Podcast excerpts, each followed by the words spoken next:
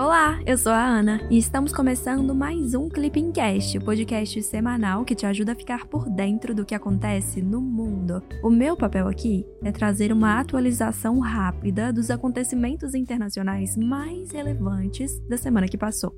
No episódio dessa semana, vamos trazer o projeto de emenda constitucional número 34, esse mesmo que gerou grande repercussão dentro do Itamaraty e também as atualizações da guerra na Ucrânia. E não para por aí, viu? Vamos falar também sobre as movimentações para a entrada de novos membros na OTAN, as repercussões internacionais das eleições aqui no Brasil e, claro, não poderia faltar a renúncia do primeiro-ministro do Reino Unido.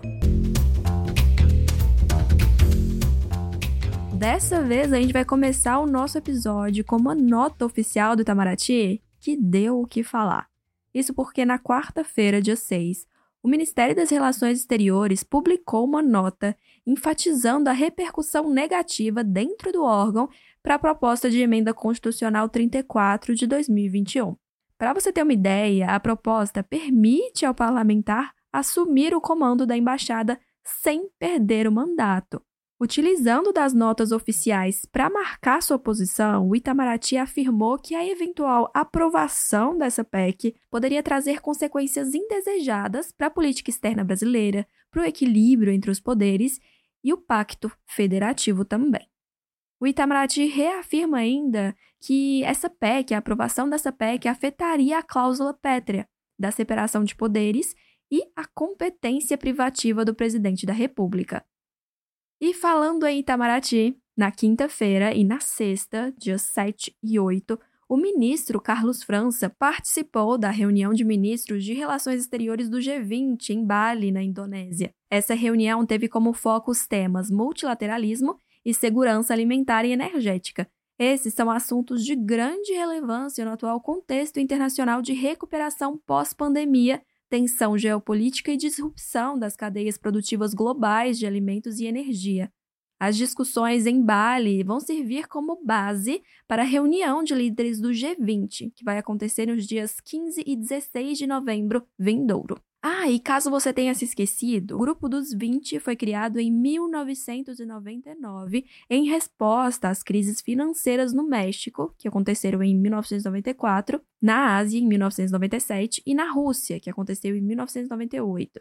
Inicialmente, tratava-se de um fórum de diálogo informal entre ministros de finanças e presidentes de bancos centrais de economias desenvolvidas e emergentes tudo isso para enfrentar os desafios relacionados à instabilidade do sistema financeiro internacional. Quando eclodiu a crise financeira global de 2008, os países do G20 decidiram elevar o nível de participação das autoridades para chefes de Estado e de governo. Desde então, essa agenda do G20 tem se expandido para além da esfera econômico-financeira, incluindo temas como desenvolvimento sustentável, combate à corrupção, economia digital, energia, infraestrutura, mudança do clima, emprego, saúde e educação. Vale reforçar que o G20 tem importância central para o Brasil, já que é o foro de governança global que reúne as principais economias do mundo em formato flexível, e isso facilita o debate e a formação de consensos também. E falando em consenso, a OTAN está cada vez mais propensa a aceitar novos membros. Na terça-feira, dia 5, os países da Organização do Tratado do Atlântico Norte assinaram um acordo de adesão para a entrada de Finlândia e Suécia ao grupo. A partir de agora, Helsinki e Estocolmo terão o direito de participar das reuniões da OTAN e obter maior acesso às informações de inteligência. Vale lembrar que ainda resta a etapa de aprovação pelo parlamento dos países membros. Sendo assim, os dois países ainda não serão amparados pelo artigo 5 do Tratado do Atlântico Norte, que é uma cláusula de defesa que garante proteção militar conjunta. A Turquia, país membro desde 1952, ameaçou vetar a entrada dos países nórdicos, que, segundo Ankara, protegem organizações terroristas, como o Partido dos Trabalhadores do Kurdistão e as Unidades de Proteção do Povo, então, no dia seguinte, na quarta-feira, dia 6, o Canadá se tornou o primeiro país a ratificar a adesão de Finlândia e Suécia, momento em que o primeiro-ministro Justin Trudeau afirmou que os dois países possuem capacidade de se integrar efetivamente e rapidamente à OTAN e contribuir para a defesa coletiva da aliança. Agora resta aos outros 29 membros ratificarem a decisão, e esse processo pode levar até um ano. E continuando agora no cenário tenso da Ucrânia, na terça-feira, dia 5, teve início o Congresso Lugano, que buscou debater o futuro da Ucrânia e seu processo de reconstrução. Essa cidade de Suíça foi escolhida por conta do seu valor simbólico, viu?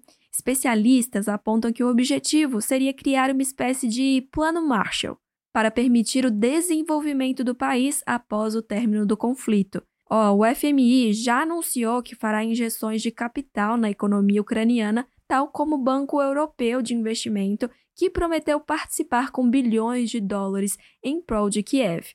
Já na quarta-feira, dia 6, o primeiro-ministro ucraniano afirmou que reconstruir a Ucrânia custaria 750 bilhões de dólares. Agora, voltando um pouco para nossa terra, as eleições brasileiras tiveram repercussão na PEB, o que, aconteceu? Na terça-feira, dia 5, a OEA assinou dois acordos para a missão de observação eleitoral no Brasil. Um encontro foi realizado entre o secretário-geral da organização, o ministro-presidente do TSE e o representante permanente do Brasil junto à OEA. Vamos entender um pouquinho sobre quais seriam esses dois acordos. Um deles se refere aos privilégios e imunidades para os observadores. Já o outro é sobre procedimentos de observação. A OEA implantou missões semelhantes a isso em 2018 e também em 2020. Mas, claro, nem tudo são flores. Na quinta-feira, dia 7, deputados norte-americanos solicitaram apuração sobre questionamento de militares às eleições do Brasil. O que aconteceu? Os democratas pediram que o governo americano investigue se as Forças Armadas do Brasil estão interferindo nas eleições. As investigações se dão nos seguintes pontos: interferência na contagem de votos, manipulação para tentar reverter o resultado e participação em campanhas de desinformação para questionar o sistema eleitoral e os resultados por meio de protestos, redes sociais ou outros meios de comunicação. Olha, e caso algum deles seja constatado, a relação bilateral entre os dois países sobretudo no que se refere à assistência em matéria de segurança, poderá ser afetada. Atualmente, o Brasil se configura como um parceiro preferencial dos Estados Unidos. E vale lembrar que aconteceu um encontro entre o presidente Jair Bolsonaro e Joe Biden em junho de 2022 em Los Angeles. Entretanto, no mesmo mês, a indicação de Elizabeth Budley para ser embaixadora dos Estados Unidos no Brasil não obteve aprovação na Comissão de Relações Exteriores do Senado. Ó, oh, se você não lembra de nada sobre a relação recente entre os dois países, deixa eu te relembrar um pouquinho. Além dos laços políticos e econômicos, o Brasil e os Estados Unidos estreitaram os seus laços militares. Lá em agosto de 2019, os Estados Unidos designaram o Brasil como aliado militar preferencial fora da OTAN o que vem permitindo um aprofundamento da cooperação bilateral entre ambos os países. Sendo assim, depois da Argentina, o Brasil é o segundo país da América Latina a receber uma denominação especial. Diversos outros acordos foram assinados em áreas como cooperação aeroespacial, corrupção, segurança jurídica e investimentos. E para finalizar o resumão de hoje, vamos falar sobre Reino Unido que passa por um momento de tensão política. O que, que aconteceu? Na quinta-feira, dia 7, o primeiro-ministro Boris Johnson renunciou ao cargo. Após sucessivas crises de imagem, escândalos e um cenário econômico instável no Reino Unido, ele anunciou que vai permanecer no cargo até a escolha de um novo líder pelo Partido Conservador.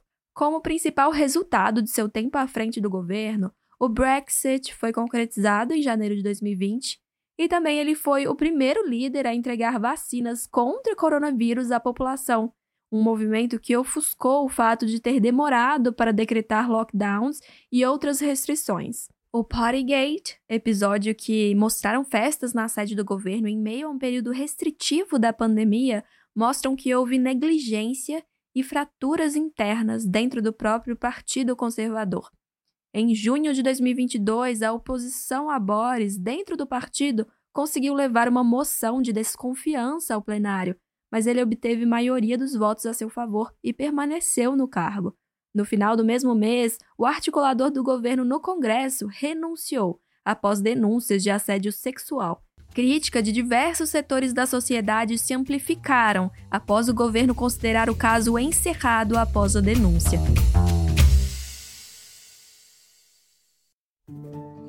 É isso, pessoal. Chegamos ao fim de mais um Clipping Cast com um resumão da semana dos dias 4 a 8 de julho de 2022. Me conta, você já segue o Clipping Cast no seu tocador de podcasts? Se não, aproveita e clica no botão seguir. Assim, você não perde nenhum episódio. Falando em episódio, me conta o que você achou desse. Manda mensagem pra gente lá no nosso Instagram, o arroba que a gente tá sempre querendo melhorar e a sua opinião é fundamental, viu? Até semana que vem. Tchau, tchau! Thank you.